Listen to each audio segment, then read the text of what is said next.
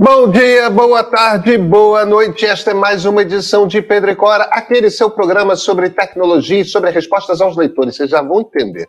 Pedro e Cora, toda terça-feira, toda quinta-feira, na sua plataforma favorita de podcast ou então no canal de YouTube do Meio. Pois é, eu sou Pedro Dória, minha amiga Cora Rona já está aqui porque a gente tem coisas para vocês hoje. Que coisas que a gente tem para eles, elas? Nós vamos responder a vocês. Comentários que vocês fazem aqui, nós sempre lemos os comentários, então. Então a gente vai comentar, né? Vamos comentar os comentários. Isso. Vem.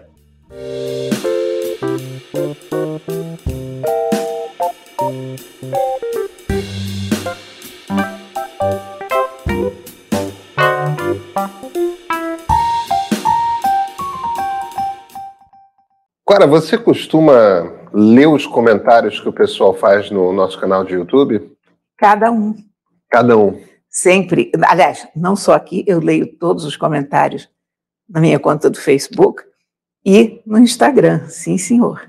Eu leio absolutamente tudo também, sempre li. Vocês falam e a gente escuta. Não dá para responder todo não. mundo, é, mas, mas eu leio tudo também. Leio tudo também. E eu acho que, de certa forma, a gente já estava há algum tempo meio que em dívida disso de... A gente devia separar de vez em quando uns programas para responder comentários, né? Eu acho, eu acho que ia ser engraçado. Pois é, a gente decidiu fazer isso nesse programa aqui. Nós selecionamos alguns comentários de programas passados, uns mais mal criados, outros menos, é, uns muito gentis, uns engraçados, e, e eu queria, Cora, começar com uma provocação a você. Ah, perfeito, adoro provocação. É, é feita pelo canal da Capivara. A Cora se demonstra como uma autêntica NIMBY, acrônimo em inglês para não no meu quintal, not in my backyard, Cora. que é contra a construção da infraestrutura urbana, metrô, casas populares, BRTs, expansão das faculdades porque simplesmente a incomoda. Aí dá um exemplo lá americano tal. É, e, e, ela fala, ele fala, ou ele ou ela, não sei é, quem é. No bairro em que ela citou que morava, Lagoa, há em sua maioria um perfil de alta renda. Caso o leitor não saiba, Lagoa é o terceiro ou quarto metro quadrado mais caro do Rio de Janeiro. Em uma das áreas mais nobres da cidade, que concentra uma gama de serviços, equipamentos lazer e empregos, ter uma linha de metrô passando é um mecanismo que permite aos cidadãos de outros bairros aceder aos benefícios do bairro que antes apenas dondocas como a Cora usufruíam. Cora diz que o metrô faz o mesmo percurso que a rodovia acima, o que ela não percebe é que justamente o metrô é o mais rápido deslocamento nas cidades me permite ao trabalhador que não necessite de um carro ou ônibus para aceder ao mesmo, acessar o mesmo trajeto e tal, enfim. É, o, o, comentário é longo, mas eu gostei de chamar de Dondoca não, Cora, até porque a pessoa não entendeu nada do que você falou, né? Uma pessoa, eu adorei o nome do canal da capivara, eu amo as capivaras, mas a pessoa não entendeu é. do que, que eu estava falando. Então, full disclosure, eu moro na Lagoa. É. Oh é realmente um dos metros quadrados mais caros do Rio. E eu consegui comprar esse apartamento há 30 ou 40 anos, quando não era ainda o metro mais caro do Rio, mas já era um metro quadrado bastante caro. E ponto. Isso é um fato. Eu sou uma dondoca da Lagoa. Yes. o que eu posso fazer? Mas a questão do metrô é a seguinte: é que não é uma linha do metrô que eles fizeram na Lagoa. Eu vou, aliás, retroceder para dizer o que, que, do que, que foi que eu reclamei. É que naquele programa eu falei alguma coisa sobre o governo impor o que ele quer à sua vontade, sempre sem ouvir as associações de moradores. Porque nós fomos extensamente consultados naquele momento para uma saída do metrô ali, em frente às nossas casas. Não é uma estação, não é uma linha. Porque a estação existe, né? É, não, é, é, estação... é, uma saída, sabe o que é? Aquilo ia ser um tubo de ventilação. Haveria uma saída de ventilação. E aí o governo Sérgio Cabral resolveu transformar aquilo numa passagem, numa saída de pessoas, que encarece a obra assustadoramente muito, que torna o transtorno da obra inacreditavelmente maior enquanto está sendo feita. Mas cuja utilidade a gente não via, porque é exatamente o, o, percurso da rua. Quer dizer, no fim das contas, a linha do metrô existe, e é uma linha cuja saída é na estação General Osório, que é uma praia, uma praça no início é, de Ipanema. É. No fim das contas, o que você está falando é o seguinte: se você faz por cima ou por baixo, você anda, na verdade, por cima você anda talvez até um pouco menos. Você por baixo anda um pouco menos porque tem uma, uma dessas esteiras rolantes. Ah, tá bom. Mas a questão é a seguinte: o troço é tão. ninguém usa. Ninguém usa. Por quê? É deserto. É deserto porque ninguém usa. É quase aquela síndrome de Tostines. Uhum. Você é mais fresquinho porque rende mais, ou enfim, ninguém usa. Então, aquilo até te amedronta um pouco, porque também não tem segurança. Ah, o RJTV fez uma matéria há alguns meses sobre isso, como um exemplo de desperdício de dinheiro público, ouvindo as pessoas, e as pessoas todas andando dizendo, não, aquilo ali é perigoso, não, não, não, aqui em cima é melhor. Quer dizer, foi um realmente jogar fora o dinheiro público. Eu sou super a favor de metrô, eu sou super a favor de gente andando, eu acho que a lagoa é subaproveitada, eu acho que tinha que ter mais gente, que, que é uma área de lazer que podia ser mais explorada. Eu sempre fui grande fã da árvore de Natal da Lagoa, porque eu acho que dá uma vida maravilhosa à Lagoa, e aquilo vira uma quermesse popular, e tinha, tinha gente vendendo de tudo, até pizza feita no forno a lenha, os caras conseguiam fazer em barraquinhas e tal. E eu fiquei arrasada quando a árvore de Natal acabou, porque eu acho que a Lagoa podia ser mais movimentada. Mas, enfim, eu sou uma dondoca da Lagoa, mas eu acho que eu sou bozinha. É, não, e, e, é, e é fundamentalmente e eu não, isso. Eu não, eu não partilho dessa ideia do NIMB. Eu acho que as áreas urbanas têm que realmente ser usadas e aproveitadas e por todo mundo. Agora, eu acho também que o dinheiro da população deve ser mais bem cuidado e, é, e não é, pode ser um, desviado tão tão facilmente. Né? No fim das contas, a gente está falando de um gasto de baixíssima utilidade, né? Quer dizer, é, eu sou um fã de gentrificação, inclusive, daquele processo de é, aquele processo em que a cidade vai enriquecendo de certa forma. As pessoas às vezes não gostam, mas é aqueles bairros muito pobres que de repente entram primeiro jovens artistas e, e ele começa a ficar um bairro bacana, é, ainda barato, tal, e aí ele vai começando a encarecer, tal. É, é, isso é, existe gentrificação dá para você fazer direito quando quando você traz algum tipo de legislação mantendo aluguéis uh, mais antigos é, por um valor mais baixo, ou então abrindo, abrindo, abrindo uma cota de, de, de vagas, tudo mais. Cidades têm que concentrar. É, é, é, ruim que cidades se dispersem muito, é bom que as cidades se concentrem. Mas, a, mas a, a, gentrificação é muito atacada por espalhar cidades, né? Porque quando você gentrifica uma área, você está de uma certa maneira, expulsando de lá os moradores iniciais. Mas aí é que está, aí é que tá. O, o truque é você, regu, você regular a, a, gentrificação de forma que você permita que a área enriqueça sem que as pessoas é, que habitualmente moram ali sejam expulsas. E você tem uma série de políticas, aí, enfim, é, é, urbanista conhece a maneira de você falar, de você fazer, você reserva um, um percentual, você porque se, se você consegue manter os moradores iniciais é, naquela região e você permite o enriquecimento daquela região, você aumenta a qualidade dos empregos que tem ali, você é aumenta a renda de todo mundo, tudo mais, e você melhora a qualidade do lugar. É, agora, quando eu falo eu sou a favor de gentrificação, eu sou a favor também do processo contrário, quer dizer, é, as pessoas que vivem em bairros periféricos se aproximarem mais da cidade. Se, se, aproximarem mais, inclusive, do, dos bairros de elite. O Rio de Janeiro não é, na verdade, um, uma cidade muito dada à coisa do NIMBY. Né? Isso é uma coisa que eu sempre me impressionou muito em São Paulo, quando eu morei lá, que São Paulo é aquele tipo de cidade em que você vai se afastando do centro da cidade, dos núcleos ricos da cidade, e você vai empobrecendo o lugar. O Rio não, até por conta da presença das favelas, você, você praticamente não tem um bairro de elite do Rio que não tem uma favela no meio. É, esse convívio entre riqueza e pobreza no Rio, os contrastes, em toda a sua violência, inclusive, é um troço muito presente. É. Não tem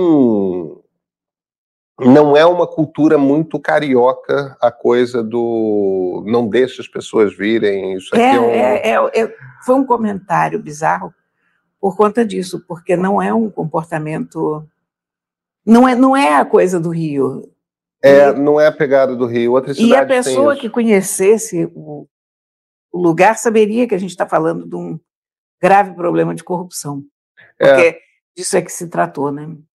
Tanto, claro. tanto que fecha. Na época, eu me lembro que nós reclamamos que, já que era para fazer aquilo, que pelo menos transformasse aquilo numa serventia. Que as pessoas pudessem usar aquela passagem para ir até a Praça General Osório, ouvir da Praça General Osório. Em dia de chuva seria muito prático. Uhum. Mas o metrô não aceitou isso. Ou você tem, tem roleta, né? É, ou você tem o ingresso, ou você não tem a passagem, ou você não. Então, o fato é que ninguém usa aquilo. É. Gente... Eu, eu nunca andei lá que encontrasse mais do que uma ou duas pessoas. É, eu acho em que qualquer também, horário. E eu acho que também vale fazer a observação: é, na Lagoa fica um dos mais importantes. É, ficam dois, um na Lagoa e um praticamente na Lagoa, dois dos principais conjuntos habitacionais populares do Rio de Janeiro, né, que é a Cruzada São é. Sebastião e, e, aquele da PUC, que eu nunca lembro o nome, né? Aquele que, inclusive, tem um projeto modernista muito bonito. Que ele, muito bonito aquele. Que ele, que ele é, assim como o Pedregulho lá na região norte, ele, como uma onda, contorna o, o, o morro, né? Quer dizer, a, a, você tem ali, é, você tem ali também Cantagalo, tudo mais, tipo... Sim, a Lagoa é um bairro rico, mas você tem muita gente que pobre que mora a 10 metros, 10 metros é. da, da lagoa. E a lagoa é um ambiente que é que é frequentado por todas as classes sociais. Né? Inclusive tem aquela coisa de serviços de ginástica tudo mais, tem, tem muita oferta, tem quadra de tênis gratuita, tem quadra de beisebol gratuita, tem é, pista de skate gratuita, quer dizer, é uma coisa mesmo produzida para a comunidade usufruir, não importa. Não importa o contra-cheque. Não importa o contra-cheque. Não importa a dondoquice. deixa, eu, deixa eu pegar aqui outro, outro comentário. É, eu teve um que eu achei muito divertido, é, daquele, daquele programa que eu estava dizendo que eu estava trocando o Twitter pelo Instagram.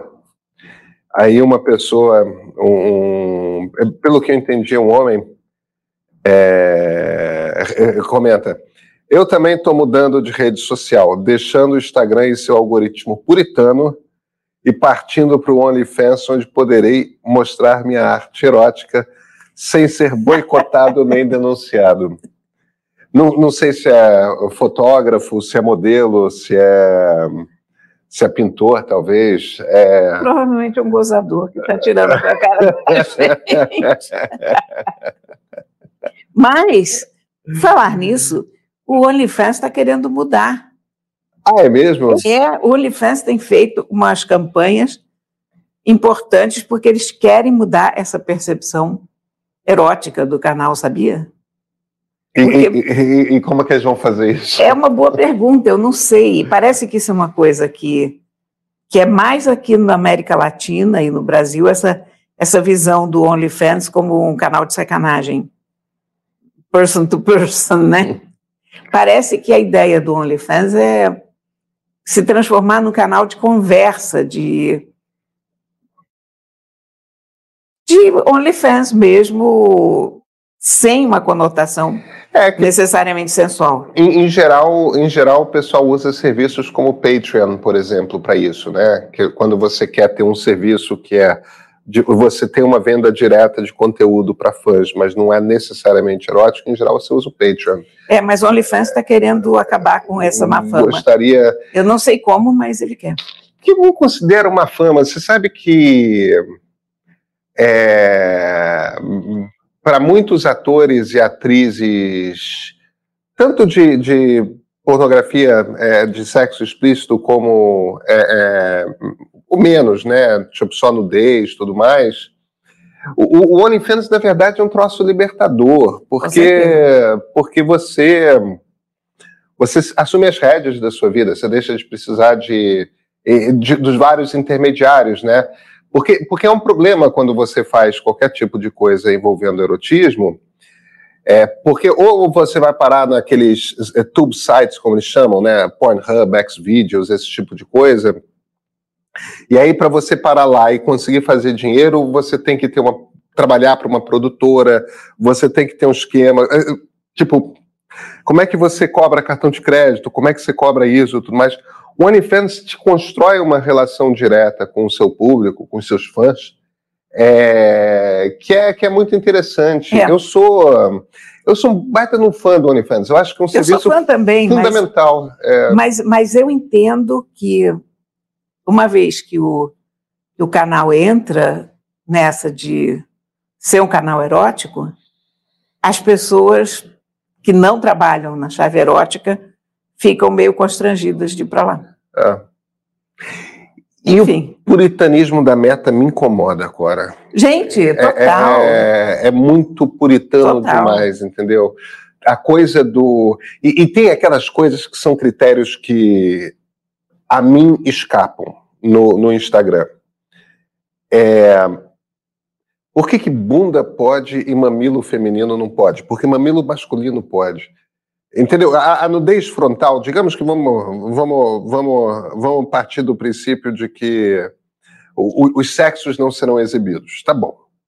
Aí você tem uma regra equivalente para ambos. A bunda pode. A bunda pode. Tá bom, a bunda pode. Por que, que peito de mulher não pode? Eu não é um entendo. Isso é realmente um troço é um mistério. Eu, é. Aí eles começam a ter aqueles problemas assim do tipo e mulher trans? É peito de homem ou é peito de mulher? Entendeu? Ah, tudo bem, é peito de mulher. Então, o homem trans é peito de homem? É, e, e, e indígena que anda sem roupa? É, aí pode, teoricamente pode. E mulher amamentando, ou seja, está num contexto não sexual. É, quer dizer, não sexual, né? Fetiche existe de toda sorte. É, mas o sexual está na cabeça de quem vê. É, é porque senão daqui a pouco você pode proibir pé. Porque é. tem fetichistas de pé total, então é, daqui a pouco não é. podemos mais postar pés descalços. Temos, temos, eu não vou abrir aqui quem é, mas temos em conjunto uma amiga que estava pensando muito seriamente em abrir um canal de OnlyFans só de pé. Ah, vai, vai bombar. Só de pé. É, é, dizendo assim, não, eu não posso ser reconhecida, mas eu acho assim que eu tenho um pé interessante e tal. E já tanta pessoa me pede foto do meu pé que, sei lá, de repente. Nudes do pé. É, nudes do pé. Eu estava dando uma força. Acho que. Embora eu acho que ela deveria assinar o nome, acho que ficaria, atrairia mais gente, faria claro. mais. É. Mas, mas entendo que para poupar sua imagem, enfim, é, dou, dou maior força a, a esse nosso leitor, acho que é homem, que quer sair do Insta e ir para o OnlyFans. Eu, eu dou força. Olha aqui, eu tenho que dizer uma coisa, que eu fico comovida até com o carinho das pessoas. Porque a gente tem umas provocações, a gente tem um outro xingamento, mas a maior parte dos comentários é carinhosa, é simpática, é é muito gentil, as pessoas são muito amigas, são. Enfim, realmente eu adoro os comentários, porque todo mundo é muito bonzinho, muito gentil, dá muita força sempre. Enfim. E a gente leva umas chapuletadas, volta e meia, né? Por Então, a gente, a gente traz um pouco esses mais provocativos, porque isso também é o, é o mais engraçado, porque senão a gente estaria aqui chorando abraçados de, tanta, de tanto carinho, né? Mas aí tem aqui um que diz assim: infeliz o comentário da Cora, jornalista que respeito e admiro, em crer que a agressão física é sinal de boa educação. Quando que você falou? Pois é, eu fiquei. Eu digo, mas como eu defendi agressão física? Aí eu fui ver o, o vídeo. O vídeo. Foi naquele, naquele episódio em que a gente estava falando da falsificação da carteira de vacinação do Bolsonaro. E eu observei que carteira de. O único tipo de documento público que a gente tem, que um ser humano de bem tem, uh, digamos, facilidade ou, ou se identifica com a falsificação, é carteirinha de estudante. Hoje eu já nem sei mais se isso, isso ainda existe, mas na existe. nossa época, você tinha filmes proibidos para 14 anos e 16 anos, e todos os meninos de 12 anos falsificavam. Pois é, a carteirinha de estudante. Eu digo isso até levar uma coça do pai, quando era bem educado. Ah, e a pessoa achou Aí que... a pessoa achou que eu estava defendendo a coça no sentido mais literal da palavra. Não, você estava falando de bronca. Eu estava falando de bronca. Eu falei coça como quem diz, ó, né? É. Eu não defendo a agressão física, que fique claro, só para constar, eu não defendo a agressão física em nenhuma circunstância. A gente, às vezes, até tem vontade de dar uns catiripapos nas pessoas, mas a gente, sendo civilizado, se segura. Né? É, eu, eu, eu tinha entendido como bronca, não tinha entendido eu, como. Eu disse como bronca, na verdade, é. era. A intenção com que eu estava dizendo era. É. A Paulistaninha aqui, ela faz o seguinte comentário: há dois meses ou mais já ouvi amigos bolsonaristas pedindo CPI porque já duvidavam do posicionamento do governo e concluo que estavam certas. O governo se omitiu. Está se referindo, evidentemente, à CPI que, que vai sair, que é a CPI da tentativa de golpe de 8 de janeiro. Agora, o engraçado é o seguinte: ela escreveu faz, faz mais que uma semana, duas semanas, é, esse comentário, já mudou tudo, né? Os bolsonaristas estão desesperados, porque agora está a, a polícia está com o celular do tenente coronel Mauro Cid e, cara, o, o, o sujeito não é muito hábil com tecnologia, sabe?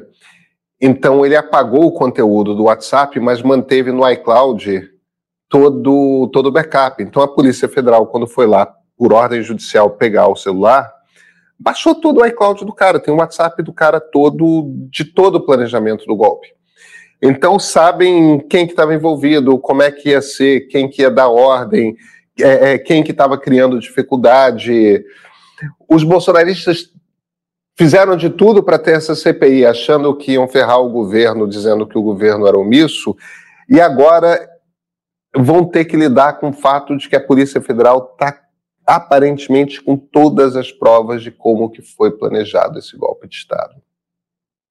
Olha, eu, mais uma vez, fico chocada como pessoas do governo, de qualquer governo, pessoas em cargos de mando, em cargos de responsabilidade, não sabem usar tecnologia.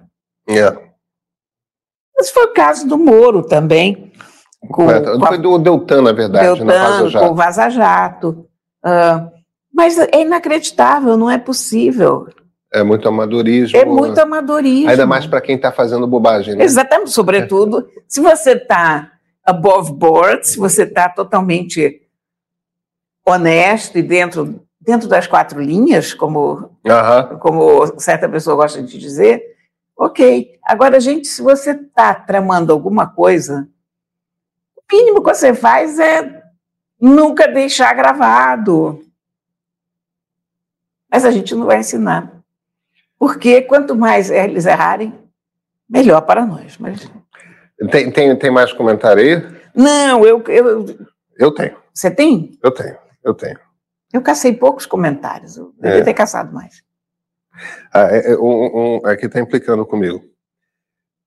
Deve ser gaúcho. Pedro? tu gravas? tu gravas vários programas no mesmo dia ou usa sempre a mesma meia do Boca Juniors? Porque eu estava com uma meia amarela e azul. Hoje vocês ah. veem, a minha meia. Eu estava pensando que essa minha meia aqui de hoje é, é, era uma meia foguete do Tintim. A Cora disse que é meia camisa da Croácia. Também é verdade. É, é, também tem uma, um aspecto é, camisa de futebol. A gente grava, Eduardo, a gente grava esse programa.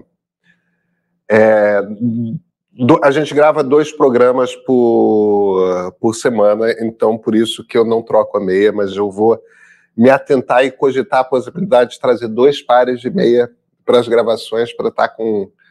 para trocar a camisa e trocar a, a meia. É, mas mas deixa, deixa eu contar uma coisa. Foi o seguinte, quando eu comecei a fazer YouTube lá atrás, no, no My News, eu, eu sempre tive meia colorida tal, sempre achei divertido. Mas tinha uma coisa de. Eu, sempre fui repórter de texto, né?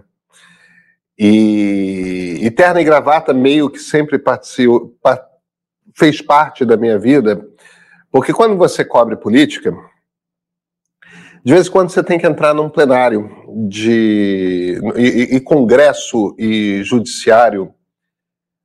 É, palácio de governo não, tá? Planalto, Palácio de Governo do Rio, de São Paulo, aí a exigência é, não é tão forte, mas prédio de judiciário, né, TJ, STF, STJ, ou então plenário parlamentar, Câmara de Deputados, Senado, Câmara Municipal, Assembleia Legislativa, você sempre tem que estar com terno e gravata. E, e eu não sou uma pessoa terno e gravata. E, e, eu sempre fiquei com aquela coisa assim, como é que eu quebro isso?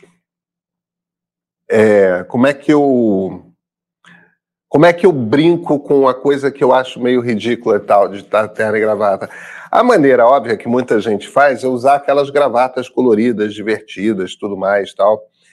É, é, é só que eu acho que é um pouco óbvio, e, e principalmente quando você está fazendo uma entrevista, você também precisa ser levado a sério porque você está entrevistando. E se você está entrevistando uma pessoa mais sisuda, uma coisa assim, é, não dá para ter. Eu já tive, né? Tipo, gravata com o monstro, da, o diabo da Tasmânia da, da, da Warner, esse tipo de coisa. Mas tem uma hora ali que que você está fazendo uma entrevista séria e, e, e, e que periga ter um bate-boca que não não dá para estar tá é com verdade. uma gravata engraçada. Então, eu, eu, durante um tempo usei gravata engraçada, mas mas eu percebi que não cabia, não era ali que eu podia quebrar. Acho que na meia dá para quebrar. Então, se eu vou fazer uma entrevista muito séria, eu eu vou com uma meia discreta, uma meia preta, é, uma meia de daquelas meias finas de terno tal, é, com uma cor só. Agora, quando eu comecei a fazer YouTube, eu ainda fazia coisa com camisa social e, e, e paletó. Eu já metia uma meia colorida agora. É, eu já desde o início para quebrar mesmo, para brincar, para ter, ter humor. Olha, foi curioso você falar desse. A roupa é sempre um recado, né? A roupa quer dizer, a roupa é uma coisa muito importante. O New York Times, essa semana, deu uma matéria ótima sobre as roupas que essa senhora que acusou o Trump de, de estupro usou na corte. Foi ótimo, foi uma matéria grande, botando todas as roupas dela. Ela estava sempre impecavelmente vestida, com cores sóbrias. Você estava falando de um terno e gravata, e, e eu estava pensando nessa matéria, em como o que ela estava usando era importante também para o recado que ela estava passando, né? Porque era uma roupa sem, sem nenhuma. Nada que se sobressaísse, quer dizer, era quase que um, É claro. Uma coisa monocromática, muito sisuda, muito séria, mas não tão séria que pareça proposital. Uhum. Quer dizer, muito interessante esse ponto. É, é um código, né? E, e eu acho que tem. Eu, eu, acho que esse troço fica mais forte na internet, porque a, a, a internet é um meio que, mesmo a gente estando aqui em vídeo, com, com, com microfone e lapela, com câmera no estúdio, não é televisão. E não é televisão pelo motivo que a gente está fazendo esse programa de hoje. Porque aqui embaixo dessa tela, as pessoas estão conversando Exatamente. com a gente. E a gente está lendo essas conversas, a gente está é, reagindo. E, e isso é, é, não é. A gente não está. Na internet é coisa conversada, na internet é coisa mais próxima, a internet é, por natureza, intimista. Então, então eu acho que eu uso essas meias para quebrar mesmo, para brincar, para. É, é um gesto de humor. Eu não sou um bom piadista, então uso Mas olha aqui, nós vamos começar a catar comentários. Comentários, né? A gente, se tiver alguma coisa que vocês queiram perguntar particularmente, é pelo menos uma vez por mês é. fazer um programa de respostas, é. né? Porque é uma coisa simpática, eu gosto de fazer. Eu adoro também. Eu porque adoro. tem uma coisa, eu no Facebook ainda respondo mais aos comentários. No YouTube, é engraçado, eu volto e meia respondo e some, não sei porquê. Ah, estranho. É, esse próprio comentário do da Lagoa, ali do, dessa galeria, eu tinha feito uma resposta trazendo o link da, da matéria que o, o RJTV postou, recentemente sobre a falta de uso desse treco, mas aquilo sumiu. Agora, hoje é dia de livro. Hoje é dia de livro e temos o nosso livro aqui, hum. de hoje, aqui, ó. Se chama O Sorriso de Angélica, escrito pelo Andrea Camilleri. Então, eu vou te explicar uma coisa: isso não é um livro, isso é um vício. Hum. Isso é um vício, porque. Inspector Montalbano. É. Gente, povo que gosta de romance policial, um dos inspetores mais divertidos, mais interessantes que tem na face da Terra é o inspetor Montalbano, criado pelo André Camilleri. A Camilleri era muito prolífico, né? Camilleri morreu em 2019 e deixou mais de 100 livros. Mas é engraçado porque eu já li livros não Montalbano do Camilleri, não gostei.